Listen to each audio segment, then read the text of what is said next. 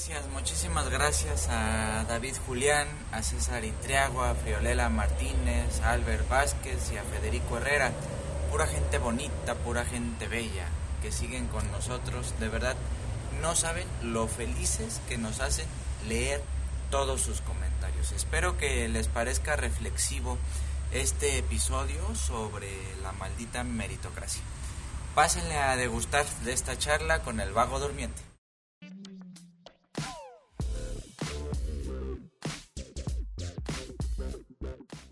Quiero agradecer a la Universidad Central de Veracruz por permitirme pensar de esta manera dentro de esta institución. Este proyecto es parte del proyecto institucional que tiene la Universidad Central de Veracruz. Eh, estamos intentando esbozar y darle tratamiento a algunas ideas que dentro de la psicología están circulando. Entonces quiero agradecer esa libertad que me ha dado la Universidad Central de Veracruz para poder desarrollar este proyecto en este espacio.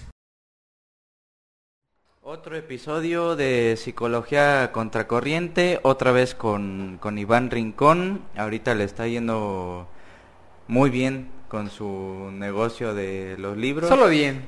Muy bien. Va bien, solo bien. Podría ser mejor. Ahorita les recordamos sus redes sociales. Hoy vamos a estar platicando sobre el término o más bien sobre la idea de meritocracia. Todo un concepto bastante oscuro, ideológico y marketinero. Yo podría eh, resumirlo así. Eh, quizás sea conveniente empezar pues un poquito con su historia, su aparición en la historia de, del uso de las palabras. increíblemente, ya en las sociedades chinas, por ahí de la época de Confucio, se hablaba de eh, exámenes Em, meritocráticos, que eran pues, ciertas pruebas que se hacían para ver que individualmente una persona podía estar capacitada para acceder a instancias militares, políticas, de gestión política, etcétera, etcétera. Después eso, así súper resumidamente, lo toma Voltaire a través de los jesuitas y lo viene a glorificar pues en la Revolución Francesa y posteriormente pues aparece eh, con, la influencia anglosajona que pues obviamente fue un nicho bien importante para eh, establecer, ideologizarnos y establecer ciertas directrices eh, respecto a lo que tenemos que hacer en nuestra vida y también como desarrollo profesional y también como desarrollo humano, ¿no? Entonces, increíblemente viene de China esto, fue tomado por los gringos y ahorita pues estamos sufriendo los estragos de, de que tenemos que seguirnos preparando y obtener las credenciales mayores posibles y doctorados, etcétera, etcétera, para que a través de esos méritos, ojo, desde el punto de vista individual, podamos lograr acceder a cierta posición, digamos, que nos haga vivir bien, lo que sea que eso signifique. Pero es un poco de contexto histórico, por supuesto que ha habido eh, escritores y novelistas y teóricos que han tratado de, de hacer fórmulas, obviamente con un sentido de llegarle a la masa, de llegarle a, la persona para que se crea eh, este, este mito y por ejemplo, hay fórmulas que dicen mérito es igual a esfuerzo, el esfuerzo que nosotros podamos llegar a desarrollar, más el talento que nosotros podamos obtener, ya sea por un don divino o por un don genético. Entonces ahí el mito de la eh, naturaleza cultura sigue presente. Y pues la idea así a largo plazo de este programa es que redefinamos precisamente esa fórmula, hablando en términos puramente formales, que pues vamos a concluir probablemente con la idea de que el mérito personal es muy importante, todo lo que está en nuestras manos es muy importante desarrollar, pero eso no significa que vamos a desconocer todas las circunstancias, todas las épocas, todas las clases sociales, la familia de la que venimos, nuestra genética, nuestras habilidades particulares, etcétera, etcétera. Y como eso, en algún punto podemos decir que pues hicimos bien las cosas o, o no nos fue tan mal. Entonces, Ese es una primera, un primer planteamiento. El mérito a nivel individual es un lastre con el que hay que terminar. Claro.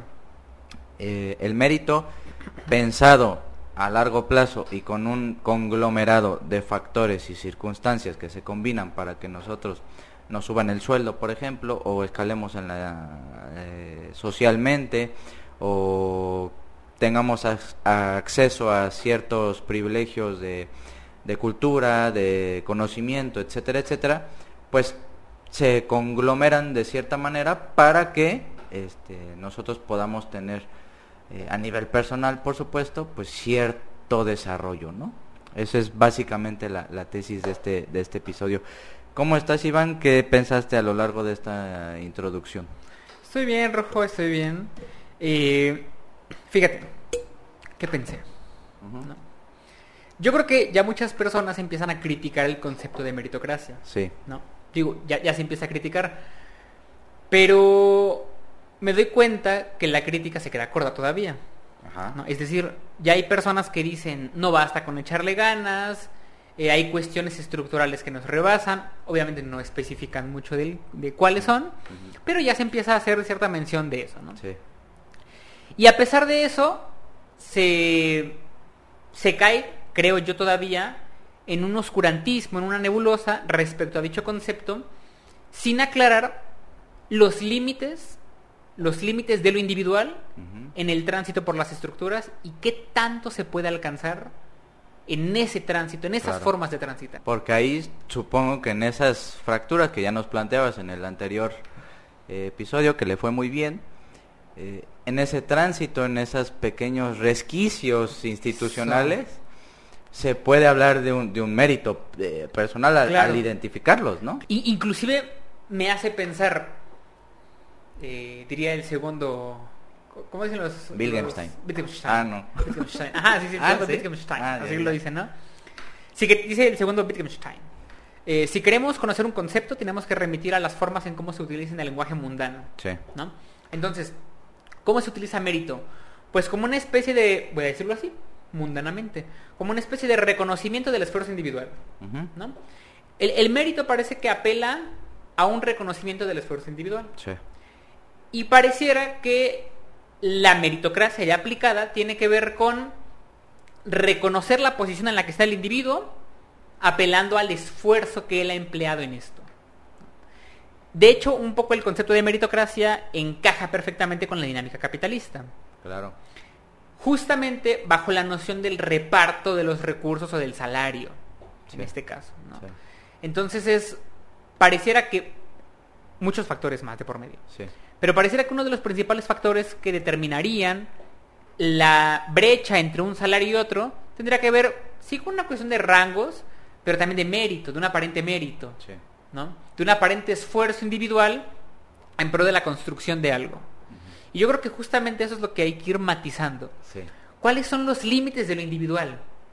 Los límites de lo individual, ¿dónde estarían dados? Híjole, es, que- es bien difícil de trazar ese, Claro. ese límite de lo individual Por porque pues recordemos que la idea de individuo Sí. ¿no? es, es totalmente metafísica, es totalmente una abstracción que lejos de contribuir a la aclaración eh, conceptual y, y en este caso pues institucional, eh, no tendría mucho sentido pensar e- en ese límite en tanto individuo, ¿no? Exacto. sino que pues el límite ya lo estamos diciendo todo el tiempo, el límite viene por una dialéctica entre pues el individuo, entre comillas, pero también el otro o los otros o los otros gremios y la institución.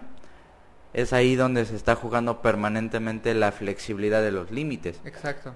Entonces yo creo que eh, hablar de mérito por esfuerzo simplemente podría condenar al individuo a un a, pues a un padecer, a un sufrimiento permanente de lo que Byung-Chul Han dice que pues, en sus tan famosos libros, ¿no? De la sociedad del cansancio Claro. y la sociedad del rendimiento, que es precisamente lo que viene a, a- a criticar o, a- o a, o a demoler Han, ¿no? Sí, por Con toda la eh, parafernalia claro. pero funciona porque explica cómo no- nos exigen del tú puedes, a, al- ¿no? A, todas las claves del éxito y todas estas cosas. Claro. Y yo creo que, yo creo, y, y ya introduciéndome un poco en la crítica fuerte hacia el concepto de meritocracia, lo que habría que atacar en el concepto de meritocracia sería hasta qué punto el aparente eh, logro o la aparente forma de transitar en las estructuras o de obtener algo está dado por el esfuerzo del individuo, vamos a decirlo así, Sí. y hasta qué punto ya también están de por medio otros elementos que facilitan dicho tránsito y quizá el esfuerzo no es tal. ¿no? Esto me viene, es- esto cae perfectamente con algo que quería tocar, que es el tema del privilegio. A ver. Está, está bueno, Rojo. Uf. De hecho, de hecho yo creo, yo creo que a pesar de que te comente que el, el tema sería meritocracia, el título puede ser meritocracia y privilegio, Claro. que van perfectamente coordinados. Totalmente. ¿no? Total- Totalmente coordinados. Y voy a intentar explicar el concepto de privilegio. A ver. Más bien, voy a intentar operacionalizarlo, A ver. el concepto de privilegio. ¿Por qué? Porque todos hablan de privilegio en la actualidad. Todos, ¿no? Y se utiliza indistintamente. De repente, de un tiempo para acá, todos saben de capitalismo, todos saben de política, todos saben de economía, todos saben de las desigualdades sociales y todos hablan de privilegio. ¿no? Se utiliza indistintamente el concepto. No les vayas a preguntar qué significa ni que lo operacionalicen porque ya no se puede. Es, cu- es cuando te preguntan, este, ¿qué es el tiempo, no? Sí, Decía sí, sí. San Agustín, ¿no? Sí, ¿Qué es el tiempo? Pues tengo la idea, pero siempre y cuando no me preguntes por él, ¿no? ¿Cómo definiría yo lo que es el privilegio? Ajá. ¿Vale? Antes, antes de empezar a definirlo, voy a hacer mención de cómo lo definen otras personas. A ver. He escuchado mucho, he escuchado muchísimo, que las personas dicen, el privilegio es fácil de entender. Esto lo dicen otras personas. Dicen, privilegio es, imagínate una carrera, Ajá. ¿no? Hay una meta. Y el privilegio es que alguien empieza más atrás y otros más adelante. ok, ok. Es, es la forma más lúdica y simple, ¿no? Sí. Y así te, te venden el privilegio. El privilegio es eso. Hay una meta y unos piensan, empiezan más adelante, otros más atrás. Y pues obviamente unos tienen cierto privilegio respecto de otros en función de la posición inicial para alcanzar la meta. ¿no? La idea es simple, es eh, banal, es muy vaga, es muy ambigua y yo intentaré redefinirla, ¿vale? ¿Cuál es mi primera crítica? Pues que para empezar no hay una meta como tal, ¿no? No hay un fin teleológico al cual todos lleguemos. Porque, porque nuestros objetivos son diferentes, ¿no? No hay una meta, como, no es una carrera literalmente. Sí, ¿no? Habrá, habrá quien quiera llegar mucho más arriba, otros que se conformen con estar más abajo. La complejidad es, es- es bastante grande. Entonces, ¿cómo puedo empezar a definir lo que es el privilegio? Simple. El privilegio, el privilegio yo lo defino como la facilidad del individuo para alcanzar determinados objetivos o metas en función de su tránsito por las estructuras ya dadas. Claro, claro. ¿no?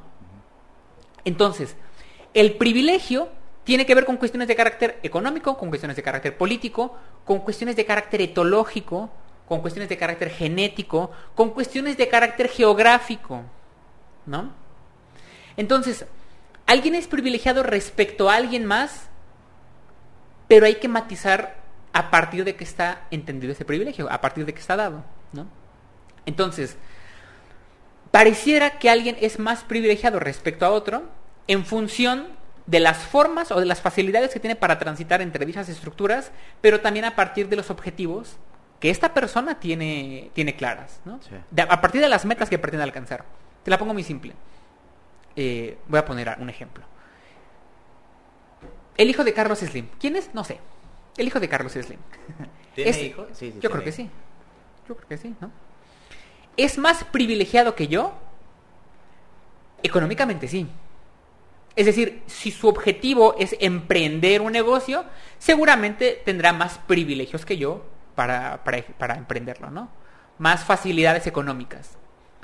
Voy a darme cierta ventaja. El hijo de Carlos Slim si quisiera escribir un libro sobre materialismo filosófico y marxismo, Claro. es más privilegiado que yo, pues yo te diría que no. ¿Quién es? No sé, pero dudo que sepa de marxismo y materialismo filosófico, ¿no? Yo creo que no. Entonces, ¿es más privilegiado que yo? Pues no. ¿No? Diríamos, ¿Espinosa era privilegiado? Pues económicamente no. Intelectualmente sí. ¿No? Pero entonces pareciera que el privilegio ya no es una cuestión tan tajante de, ah, es que eres blanco, ah, es que eres hombre, ah, es que eres rico, ah, es que tú eres pobre, ¿no? Es que eres mexicano. El privilegio, de hecho, es muchísimo más complejo porque son una serie de factores geográficos, etológicos, económicos, políticos, sociales, familiares e inclusive climáticos que pueden facilitar nuestro tránsito por las estructuras en función de las metas que queremos conseguir. ¿No? Sí, sí. Entonces, diríamos, una per voy a ponértela así. Una persona que vive en las montañas y entrena para una carrera es más privilegiado que una persona que vive cerca del mar? No. Por, por la, mera, por la mera distribución geográfica. Quien vive cerca del mar, la presión es mayor que quien vive en las montañas. ¿No? Sí. Entonces, el privilegio para una carrera, pues pareciera que ya lo tiene alguien que eh, por cuestiones meramente geográficas vive en una región y no en otra. Sí, y, a- y hablando etológicamente, por ejemplo. Claro. O sea, podemos hablar, digo, para quitarnos el antropocentrismo, ¿no? Sí. Podemos hablar del murciélago que ve eh, eh, por ondas acústicas y sónicas y escucha y tiene más desarrollados ciertos sentidos Por supuesto. por sobre nosotros, pues sí, ¿no? Claro. pero es una condición evolutiva, etológica, genética incluso, que no por eso está mal, ¿no? No por eso hay una desigualdad de oportunidades al momento de cazar, Claro, por ejemplo. Que el ser humano tenga la capacidad de más o menos replicar eso que científicamente nos adjudicamos de los animales para desarrollar nuestros propios mecanismos, esa es otra cosa. Sí. No. Estaba pensando ahorita en los tipos de capitales que menciona Bourdieu. Claro. Eh, los capitales sociales, que tiene que ver, pues, tu familia dónde nació, con quién se ha relacionado, qué contactos tiene, dónde te puede facilitar el acceso a cierto tipo de educación, en Sí. donde entra el otro tipo de capital, Sí, sí, sí. el capital académico simbólico, ¿no? De, pues, si tienes una familia que soporta que estudies en Harvard o en, en Yale o en la UBA en Argentina, pues tendrás más facilidades de acceder a ese tipo de contextos. Y por otro lado está el capital económico. ¿no? Claro. O sea, si, si tienes ese soporte, pues obviamente que va a generar desigualdad de oportunidades, más no igualdad de oportunidades. Claro. El, el problema es que posteriormente se trazan ciertos límites a los cuales hay que llegar, que está relacionado con el éxito, la felicidad y otras cosas, que eso lejos de contribuir a la búsqueda paulatina o en un desarrollo histórico de, de más o menos un punto común de igualdad, ¿no? Sí, sí, sí. Pues genera totalmente lo contrario, porque para empezar se fractura la idea de igualdad Sí, claro. y se empieza a destacar la, la idea de desigualdad de oportunidades, cosa que pues, es así, o sea, si somos materialistas, pues es que hay que analizar los hechos y no pensar en puta un mundo donde fuéramos todos iguales, Claro, y, claro, claro, claro. pues donde no valga la pena tu esfuerzo y no empieces a destacar porque hay que estar iguales, ¿no? Sí, sí, Entonces sí. ahí ahí está ahí entra la, la, la nebulosa ideológica Sí, por que se supuesto. va eh, de regreso en términos psicoanalíticos hace como una regresión hacia el individuo bien agresiva donde Claro. pues, trabajas el triple para más o menos tragar y pues tu pareja también porque también una vida pareja ya es más cara que hace 100 años Claro. y tienen que doctorarse los dos etcétera Sí, sí, etcétera sí, entonces está bien cabrones Quien critica la noción de privilegio pareciera que quiere erradicar justamente eso. Claro. ¿no? Es como hay que erradicar los privilegios. Es que es imposible erradicar los privilegios. Es imposible. ¿Y por qué es imposible? Justamente porque son elementos, son elementos de las estructuras y microestructuras y a nivel genético y a nivel climático y a nivel geográfico imposibles de conmensurar y a veces de cuantificar, ¿no? vuelvo a este ejemplo. El hijo de Elon Musk o el hijo de Jeff Bezos es más privilegiado que el hijo de Usain Bolt, económicamente sí. Pero si el hijo de Usain Bolt se pone en una carrera con el hijo de Jeff Bezos, a nivel epigenético el hijo de Usain Bolt tiene más privilegios. ¿No? Sí, sí, claro. Claro. O sea, seguramente. Y vamos de nuevo a esto. Tú me traes al hijo de una persona eh, en Brasil que toda su vida trabajó, se dedica al trabajo duro, y pones a los dos niños a soportar climas agresivos, a dinámicas de trabajo intensa, un niño tiene más privilegio sobre otro respecto de una determinada tarea para alcanzar un fin, ¿no? Sí. Entonces, es inconmensurable las microvariaciones, porque esas microvariaciones van sumando también. Claro. Esas microvariaciones van sumando. Y en la forma en cómo transitamos, se hace imponderable, imponderable, Sí. ¿no? Entonces, por ejemplo, pasa, pasa muy seguido esto, ¿no? Quien nos estará escuchando seguramente dirá, estos dos hombres blancos de qué hablan. estos dos hombres blancos privilegiados de qué hablan, ¿no? Pero te la pongo así rojo. Yo, vamos, no soy una persona que se la pase estudiando, pero me gusta informarme, me gusta... Pareciera eh, que sí, pareciera que sí. me gusta informarme.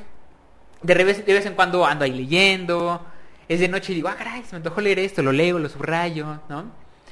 Trato de hacer mis clases lo mejor posible, de verdad, de verdad, hago lo mejor que puedo y me doy cuenta que hay personas, tanto mujeres como hombres, que están ganando más que yo, que saben menos que yo, que me, o sea, vamos, que te das cuenta, ¿no? Sí. Que tal vez no tienen una carrera, que tal, vamos, que no tiene nada de malo, ¿no? A lo que voy es, inclusive ya ni el, ni el tener carrera te da un privilegio respecto a alguien más. Y dices, madres, ¿no se supone que soy el sector pri- privilegiado? ¿Dónde está mi dinero? Sí. ¿Dónde está mi dinero? ¿Dónde están mis accesos? ¿No?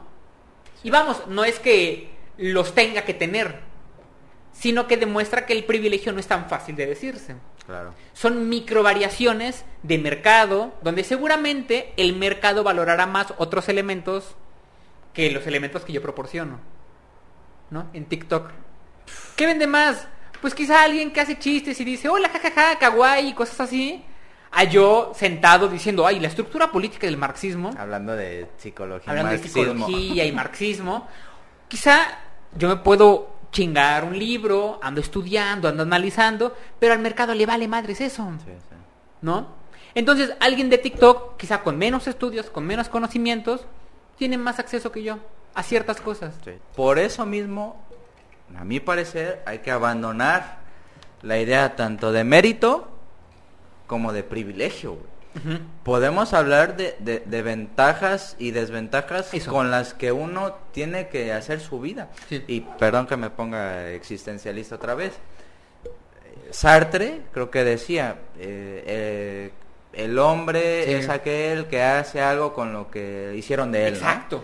Yo creo que es, ahí sí se podría hablar de mérito, porque estás siendo consciente de que pues, está terrible el mundo, pero tienes recursos, Claro. los que sean, uno o mil. Y tienes que saber manejar ese tipo de recursos, identificarlos, eso ya hablaría de inteligencia, Sí, sí. y, y- y ser capaz de combinarlos de tal manera que te, que te permitan ir sobreviviendo, Claro, sobreviviendo. claro. ¿no? Y, y allí está. La forma de la combinación de estos recursos está dado a partir de los recursos personales con los cuales contamos, de los recursos en tanto relaciones con los cuales contamos, Claro. de los recursos lingüísticos con los cuales contamos, de los recursos estructurales y lo que se te ocurra, ¿no? Sí, sí. Entonces, alguien que hable inglés tiene más privilegio que yo, que no hablo inglés. Tiene más facilidades para combinar, Sí, para, para facilitar esa combinación de recursos. Entonces sí, todos critican la noción de privilegio. El problema es que se critica de formas eh, muy superficiales. Muy, muy, muy superficiales. ¿No? Se da por supuesto muchísimas Se da cosas, como si cosas. todos entendiéramos que Como si el todos privilegio es como pues tener dinero o Claro. conocer a ciertas personas, Sí, ¿no? Y- sí, sí, sí. Yo creo que no tiene sentido en el mundo de hoy hablar ya de, de privilegio. Podemos hablar, o sea, no sé si Rockefeller, ay, a ver si no nos censura, no sé si Rockefeller o las familias eh, acomodadas realmente existentes, que son las que realmente juegan ahí a los dados, Sí. eh, se estén preocupando de si son privilegiados o no. Claro. O sea, evidentemente tienen un gran control sobre la clase política, Sin duda. Más o menos, y son los que realmente están eh, manejando el, eh, el- Claro. el juego mundial, ¿no? Inclu- Sí. Incluyendo las guerras. Vo- Voy a intentar eh, aclarar un poco más esto porque seguro, seguro, habrá alguien que lo esté viendo y diga, estos pobres idiotas no tienen ni idea de lo que están diciendo, ¿no? Obviamente, estoy seguro que alguien está diciendo. Obviamente son hombres blancos, se ve que son héteros, Guapos. más o menos. O sea, obviamente están hablando desde su privilegio, Sí. ¿no? ¿Cuál- Porque me lo han dicho, me dicen, es que hablas desde tu privilegio. Gano 900 dólares al mes. O No, sea, no, nunca- revendo- nunca reveles Nunca reveles tu, tu- salario. tu salario. Ay, bueno, Exacto. se, aquí se, eh, se cierra, Se se, cancela, se mutea sí. eso, ¿no? O sea, no sé cuál es mi privilegio, la verdad. No. Yo, yo, no lo- yo en la vida cotidiana no lo identifico. Y una vez le pregunté a un amigo porque me decía, es que tú eres privilegiado. Brother, dime en la vida cotidiana dónde está mi privilegio. A mí no me hacen descuento del camión por ser hombre ni blanco, ¿no? A mí me han querido, o sea, a mí me han asaltado, ¿no? O sea, si yo estoy parado en una tienda esperando mucho tiempo, ya se me acercan como de, ¿tienes varo? Ay, pues ¿dónde vives? Pues ¿dónde crees? no manches. pero, pero a lo que voy es, Sí, sí, sí, totalmente. intentando, intentando aclararlo todavía más. El privilegio está dado a partir de las facilidades de tránsito. Sí. Y en función de las posiciones que ocupemos, se van a ir abriendo y cerrando puertas. Claro. Pero no son dos puertas ni tres puertas, son miles. Son miles de alternativas. Entonces, cuando una persona, voy a, voy a ponerlo así, entra a la universidad, Ya. se abren muchísimas puertas, muchísimas. No para todos por igual, obviamente. Porque seguramente unos tendrán más puertas porque se abrieron las universidades, otras se cierran en el ámbito económico, en el ámbito familiar. Es, es un intrincado extremadamente Sí, sí. complejo de relaciones y dinámicas, ¿no? El hecho de que en la escuela te juntes más con esas personas y no con estas, te está posicionando en otro lugar ya. Claro.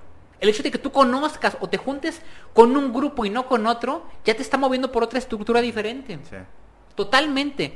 Me vale madres que estés en la misma universidad. Las relaciones que estableces ya van marcando esas diferencias y esos tránsitos por las estructuras. Sí, sí, sí. ¿No? Entonces, tiene mucho que ver también por cómo te mueves en la estructura. Así es. ¿Todos entran a la universidad? Vale. Todos los que están dentro de la universidad no tendrán el acceso a las mismas cosas porque no transitarán por las mismas microvariaciones ambientales. Las microvariaciones ambientales, pareciera que no, son determinantes.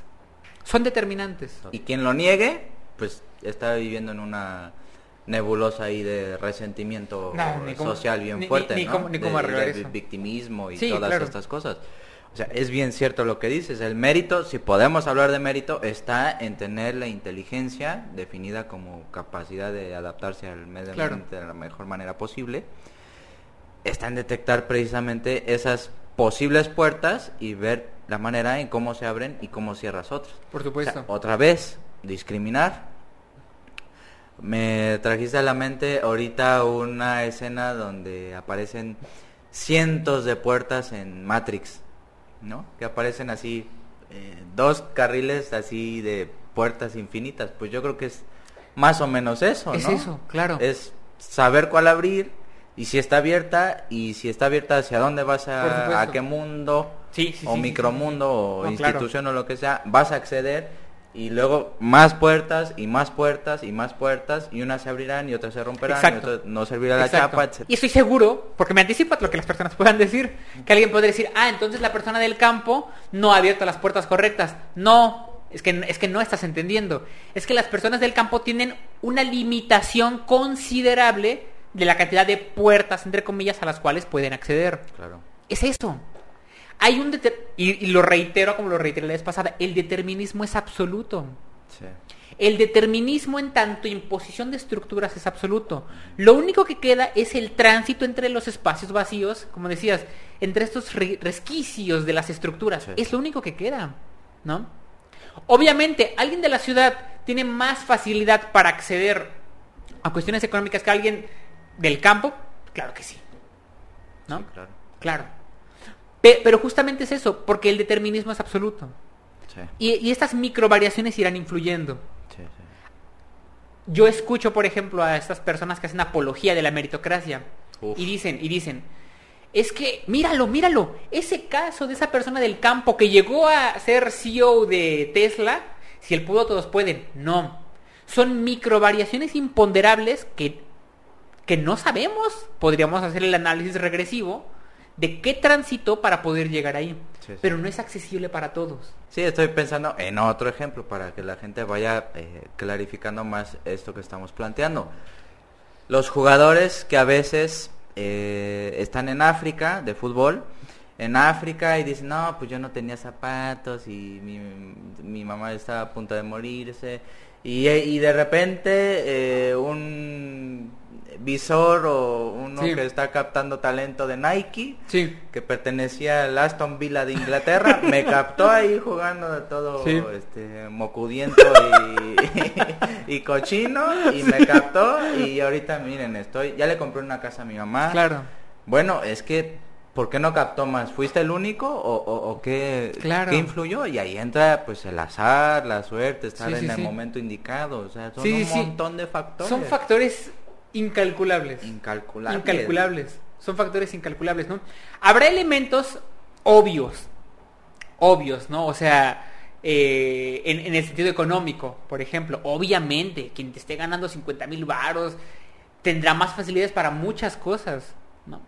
Pero repito, este con ese ejemplo con el que empecé, no es una meta a la cual todos lleguemos. Porque, porque no todos tenemos esa misma meta. No todos la tenemos. Y no es esa meta y, te- empezamos en diferentes posiciones. Más bien, en el constante desarrollo de la dinámica geopolítica de los estados, de los países, de los imperios, van surgiendo individuos en diferentes partes del mundo, en diferentes familias, en diferentes contextos, microcontextos. Sí, sí. Hay diferente carga genética, hay diferente carga lingüística, ¿no? Seguramente quien hable etíope será menos privilegiado que quien hable inglés o español, solo por la lengua con la que nació, Así ¿no? es. Entonces, es- esas microvariaciones Sí, sí, nos van permitiendo transitar de una forma u otra por esas estructuras. sí, sí.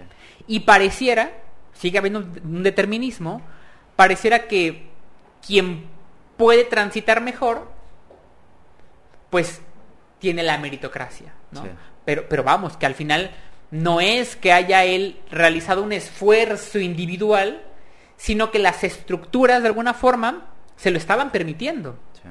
¿no? Vamos, vamos a decirlo así, cayó en un espacio que le permitía desplegar más acciones en tanto más puertas. Sí, por ejemplo. Messi, güey, o, o Claro. Cristiano Ronaldo, o el que me digas, ¿no? O sea, Messi traía un déficit de, de la hormona del crecimiento, entonces, eh, al detectar su talento, ¿qué hizo la institución del Barcelona? Pues hormonen a este güey, que crezca, le damos entrenamiento aquí y bueno, es el mejor jugador del mundo.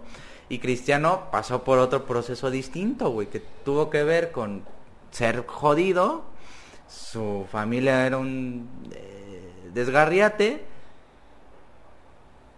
se mete a un equipo, empieza a entrenar, entrenar, entrenar, entrenar, entrenar, más que los demás, Claro. su talento se desarrolla y pues lo contrata el Manchester United, Sí. ¿no? O sea, vida, totalmente procesos distintos Sí, que, claro. pues bueno, hablar de mérito personal, pues sí tiene sentido, pero no solamente regresarle al individuo la responsabilidad de su éxito personal. Exactamente. Porque el individuo solamente puede trabajar con aquello que tiene.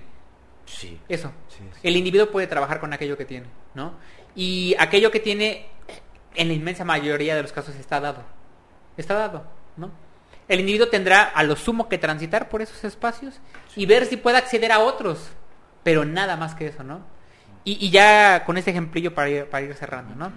Creo que ya lo había mencionado en otro video, pero creo que cae perfectamente aquí. El ejemplo de esta actriz, Yalitza Aparicio, por ejemplo, Ah, claro. que se hizo muy famosa porque es como, wow, llegó a la revista Vogue y mira nada más hasta dónde está llegando, ¿no? Y hay un video de ella, creo que sí lo comenté, que trabajó con Plaza Sésamo. Ah, no. Que Plaza Sésamo, eh, pues es una empresilla más o menos grande, ¿no?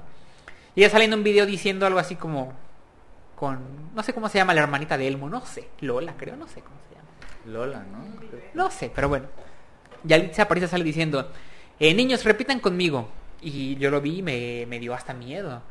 Dijo, si puedo pensarlo, puedo lograrlo. Ay, su puta manifestando.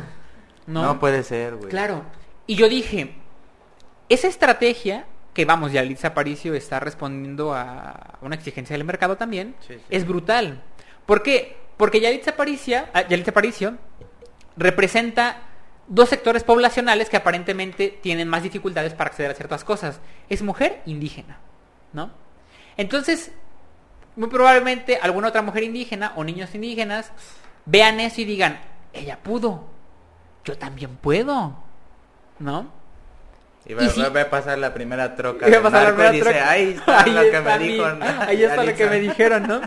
Entonces, cuando el niño se dé cuenta que no puede, va a pensar que es su culpa. Y Yo creo que ahí está la clave.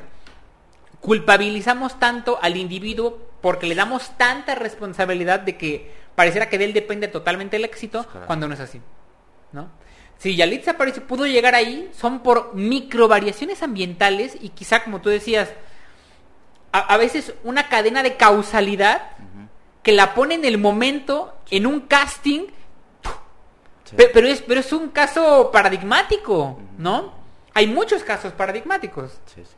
pero, pero no puede ser generalizable, No, no. porque el esfuerzo del individuo no es nada ante la imposición brutal de las estructuras que lo rebasan. Decías, la meta que nos traza el neoliberalismo, el mal llamado neoliberalismo Claro. y el capitalismo actual de mercado, ¿cuál es, güey? O sea, tener la cartera llena y desarrollarte en tu trabajo, poner tu empresa y autoemplearte y no tener jefe y autoexplotarte, ¿esa es la meta? Pues allá tú, ¿no? Sí, claro. O sea, la vida sigue después de eso, no es que meta mis polainas. Sí, claro, claro. No hay meta, la meta es la muerte, ¿no? O sea, ahí es cuando se te acaba tu vida, pero la meta, llegar a ese escalón de éxito es, es metafísico. Ahora, déjame felicitar a Yalitza, güey. Definió en dos palabras el idealismo, güey. Claro. o sea, Claro.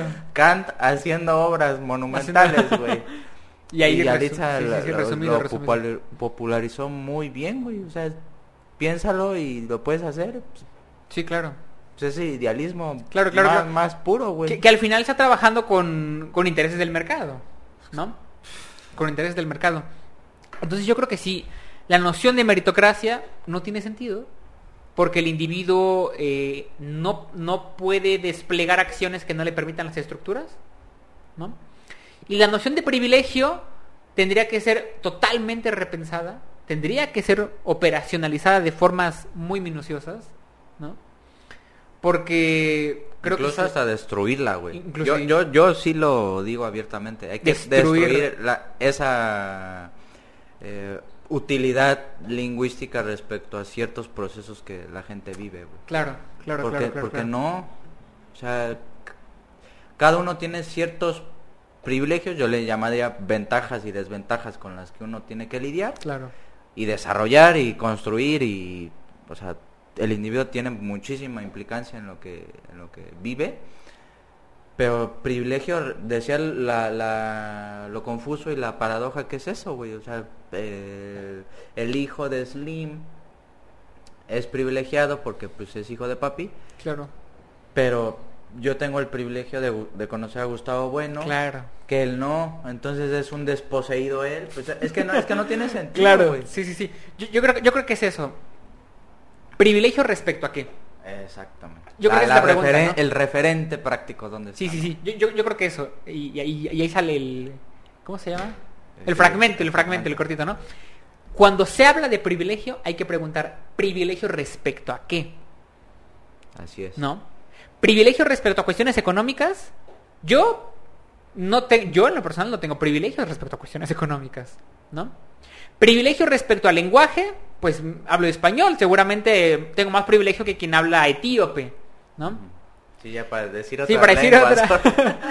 Entonces, el, el privilegio es respecto a qué? sí, sí. Respecto a supervivencia, pues pareciera que ser mexicano nos pone en una situación diferente al ser alemán o al ser ruso, ¿no? Pero repito, son micro variaciones. Y cabe aclarar, el privilegio, si es privilegio respecto a qué, pues tiene que ser respecto a un objetivo, una meta. Y mis objetivos o mis metas no siempre coincidirán con la de los demás. Y ahí más todavía complicado, güey. Respecto de qué, pero también respecto de qué circunstancia te permite pensar tu privilegio, güey. Claro. Es decir, si tu vida, si tú como persona estás rodeado de cierto eh, engranaje eh, contextual, ¿no? Ese mismo engranaje te permite pensar de cierta manera, Claro. por lo cual puedes ser privilegiado o no tanto. ¿no?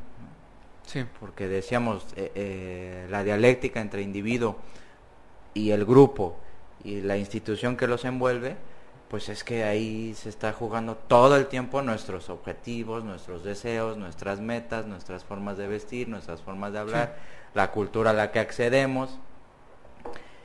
En fin, güey, o sea, para mí, como conclusión, podríamos decir que si queremos pensar en fórmulas del mérito, eh, parafraseando o repensando o criticando Claro. al, al autor que cité, pues tendría que ver con el, el mérito es igual a circunstancias, azar, suerte, posición económica, eh, clase social, eh, familia, lenguaje, eh, condición genética, condición física, un mon- casi casi millones de factores, microvariaciones Sí. que hacen del individuo que se desarrolle de mejor o peor forma. Claro. O sea, esa para mí sería la, la conclusión de este Sí, episodio. sí, sí, totalmente de acuerdo. Ya, ya, ya para, Cerrar. para cerrarlo, Cerrar ¿no? el Para, tema. para cerrar el tema. Sí, claro, o sea, al final es una, redu- redundando, pero Sí, sí. ha- haciendo hincapié, ¿no?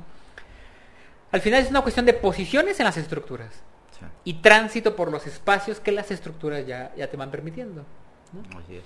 Entonces, yo, yo tengo ciertos objetivos, ciertas metas, y tendré que ver con qué herramientas cuento, Exactamente. con qué herramientas cuento, a qué herramientas puedo acceder y ver cómo las puedo implementar. Así es. Va de eso, ¿no? Va de eso. Sí. Habrá más facilidades, pero no se reduce a una cuestión eh, tan superficial como lo quieren hacer ver. Ahora, lo que, lo que sí no se vale, para la gente que nos está escuchando, es decir, ay, es que me voy a deprimir porque el mundo apesta y Claro. eh, valgo madre y ya no voy a estudiar porque pues el carnicero gana más que yo y Sí. trae una troca y, y pues mi vida no tiene sentido. No, o sea, ve que tienes a tu disposición, utilízalo y desarrolla. Claro, claro, claro, claro, claro, claro. O sea, eso sí nos toca, eso es ético, ¿no? Eso es ético, claro. Sí, ya nos Y- toca. y, y ahora sí ya como ejemplo, y ahora sí ya como ejemplo final, ya cállate. ahora sí ya como ejemplo Ya final, se enojara, güey. Na- na- na- na- nada más para, para aclararlo. Hago hincapié en esto y de aquí quiero sacar un, un cortito, Un videito Ah. chiquitito de tres minutitos, ¿no? Retomando la pregunta, cuando nos preguntamos privilegio respecto a qué, hay que pensar que los objetivos de cada individuo son diferentes, Sí. ¿no? Entonces, remito otra vez a este ejemplo. Diríamos que, por ejemplo, eh, Descartes, Kant, Hegel tenían privilegios respecto a otros filósofos, pues seguramente sí, Sí. ¿no? Que un Espinosa. que a un Espinosa. Entonces, Espinosa, ¿qué, qué hace? Pues pulir lentes. Espinosa está puliendo lentes en su cuartito chiquito y escribiendo, ¿no? Y quizá Descartes está en la comodidad, está, está leyendo ya las meditaciones metafísicas. Dice, estoy aquí al lado de mi chimenea, ¿no? En Holanda. En Holanda. Descartes es privilegiado en tanto facilidad económica. Sí. Pero a pesar de eso, Spinoza supera a Descartes. Cabroncísimamente más. Entonces, no, no, no hay una cuestión tampoco tan determinista en ese sentido. Digo, sí la hay, sí la hay, pero esas microvariaciones económicas, por ejemplo, pareciera que no fueron tan relevantes para alcanzar objetivos de carácter filosófico intelectual en estos dos. Sí. ¿no? Vamos, que, que, que Marx vive un poco escapando y en la pobrecilla y toda la cuestión, Con nosotros. como nosotros. Pero eso no le impide construir algo que quizá muchas personas con dinero y tiempo suficiente no habrían podido construir. Que fíjate, sin el apoyo de Claro. quizás a Marx le hubiera costado muchísimo Sí. más. No, A lo totalmente. mejor ni desarrolla lo que desarrolló. Sí, claro. Porque pues ahí hay una confusión de quién escribió qué y Sí, sí, ¿no? sí. Pero el apoyo de Engels fue fundamental como soporte medianamente económico. Sí, sí, ¿no? sí. El privilegio de Marx era tener a Engels ahí. Puta, No, duda. privilegio, Yo quiero eso. Yo te tengo a ti. Sí, claro, pero yo, yo creo que son cuestiones que habrá que, que repensar con mucho más. Sí, sí, la invitación es esa, ¿no? Como que eh, si ustedes creen que por sí mismos y por lo que leen y por su inteligencia y porque son bonitos o guapos o guapas o, o esas cosas superficiales, nada tienen que eh, sopesar eso, ¿no? O sea, es como eh, todos nosotros contamos con ciertas ventajas respecto de algo Claro. que hay que identificar primero, trabajar sobre eso, desarrollarlo, potenciarlo, optimizarlo y ver qué vamos construyendo, ¿no? Porque hasta lo- nuestros propios objetivos ya están dados a partir de la estructura económico-social que, que en la que vivimos, ¿no? Exacto, exacto, exacto, exacto. Entonces yo creo que podemos decir eso, que dedíquense primero, en lugar de andar criticando que eh, el privilegio y todas estas cosas, pues revisen qué ventajas tienen ustedes con su familia, con la acceder a cultura, conocimientos, internet, etcétera, etcétera, y ver qué herramientas, armas pueden utilizar para desarrollarse Claro. de- de- desde el plano ético. Ya no hablemos en, en comunión con otros este, individuos, ¿no? Que ya sería Sí. como la ética, quizás el ego trascendental. El ego trascendental. de, de- de pensar eso, pero pues, sería lo mínimo que uno tendría que hacer como ciudadano, dejar de, de- responsabilidad a, a- a ideas abstractas como el mérito o, el- o la noción de privilegio y empezar a ver qué contamos nosotros para poder echar a andar nuestra vida. Sí, por supuesto. Pues con eso terminamos, Titanes. Eh, Iván, por favor, recuérdanos tu iniciativa, tu forma de sobrevivir también. Eh, vas a seguir eh, ofreciendo libros a bajo costo, siempre y Sí, cuando por- digan lo vi digan en lo vi en. Sí, claro, eh, en Instagram estamos como El Librería El Vago Durmiente. Librería El Vago Vago Durmiente. Durmiente.